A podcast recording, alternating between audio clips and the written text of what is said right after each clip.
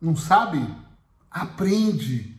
Parece muito fácil eu dizer isso, mas eu vou contar um bate-papo que eu tive esses dias com meu filho, que mora aqui em Lisboa, para você talvez clarear sua mente essa dica terapêutica ser extremamente valiosa e impactar aqui dentro.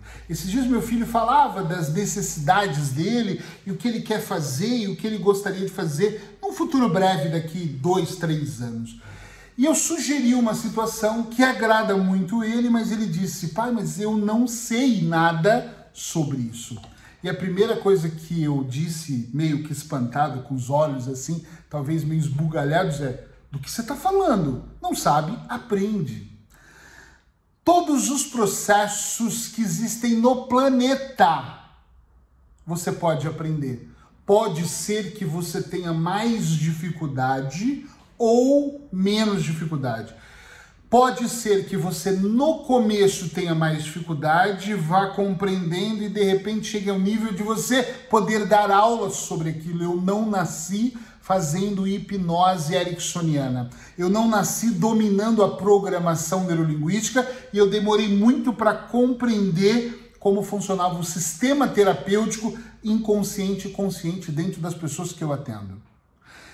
Eu não acordei um dia, peguei o computador ou o papel e comecei a escrever os meus livros e eu já estou indo para o quarto livro. Eu aprendi a escrita, eu aprendi o como escrever, eu aprendi sobre o momento.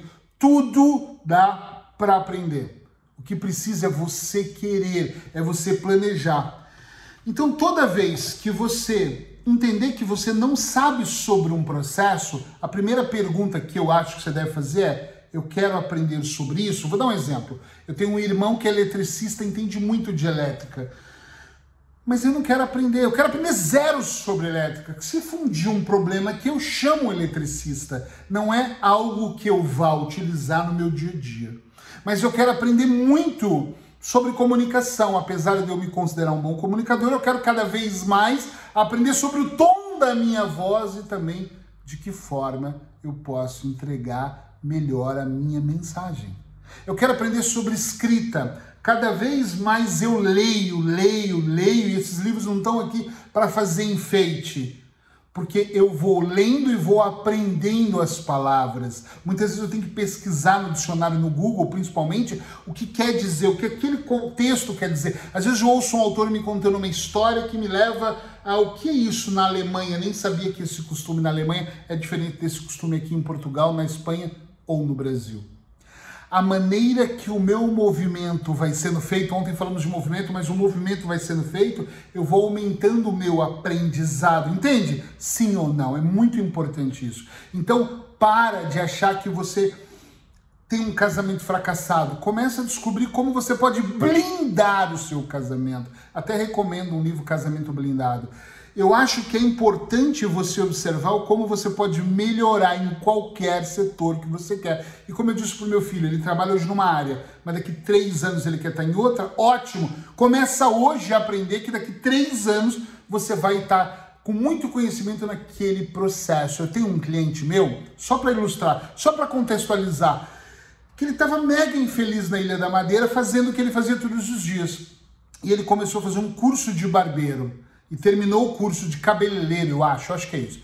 Ele veio para Lisboa e se especializou. Um ano e meio depois, ele veio trabalhar numa barbearia, depois de um salão. Depois de seis meses, ele se sentiu depois de treinar e hoje ele é dono do próprio salão.